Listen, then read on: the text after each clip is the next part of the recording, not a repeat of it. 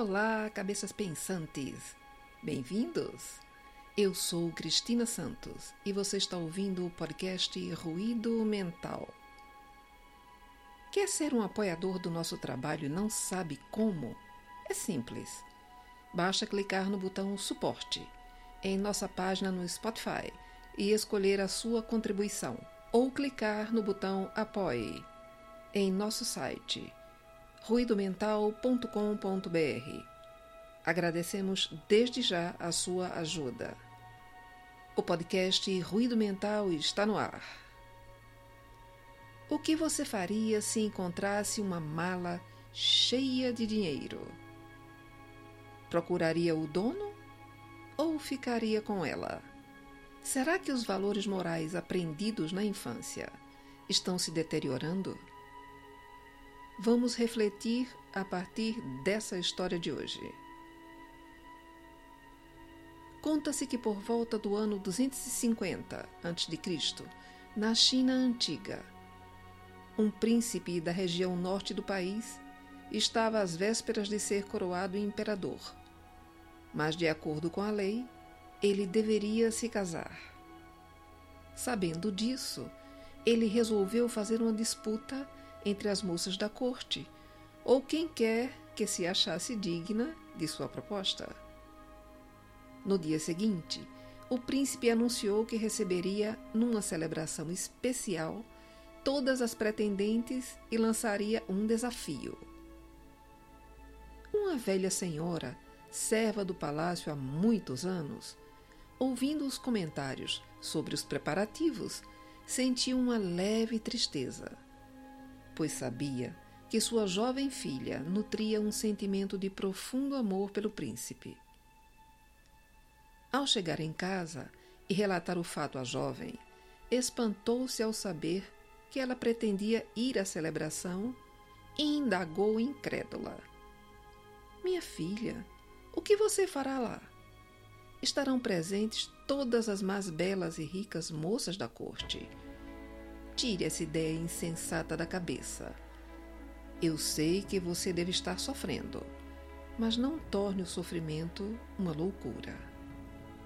E a filha respondeu: Não, querida mãe, não estou sofrendo, e muito menos louca. Eu sei que jamais poderei ser a escolhida, mas é minha oportunidade de ficar pelo menos alguns momentos perto do príncipe isto já me torna feliz. À noite, a jovem chegou ao palácio. Lá estavam de fato todas as mais belas moças, com as mais belas roupas, com as mais belas joias e com as mais determinadas intenções. Então, finalmente o príncipe anunciou o desafio. Darei a cada uma de vocês uma semente. Aquela que dentro de seis meses me trouxer a mais bela flor será escolhida minha esposa e futura imperatriz da China.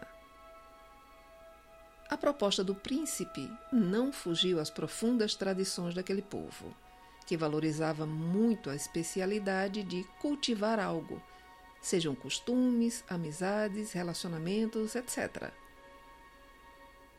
O tempo passou e a doce jovem, como não tinha muita habilidade nas artes da jardinagem, cuidava com muita paciência e ternura da sua semente, pois sabia que se a beleza da flor surgisse na mesma extensão de seu amor, ela não precisava se preocupar com o resultado.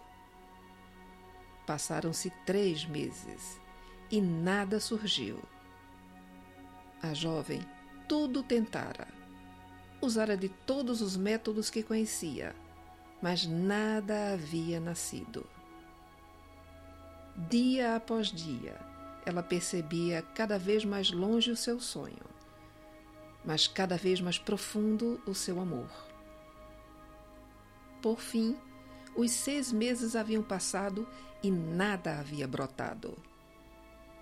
Consciente do seu esforço e dedicação, a moça comunicou à sua mãe que, independente das circunstâncias, retornaria ao palácio, na data e hora combinadas, pois não pretendia nada além de mais alguns momentos na companhia do príncipe. Na hora marcada estava lá, com seu vaso vazio, bem como todas as outras pretendentes, cada uma com uma flor mais bela do que a outra, das mais variadas formas e cores. Ela estava admirada. Nunca havia presenciado tão bela cena.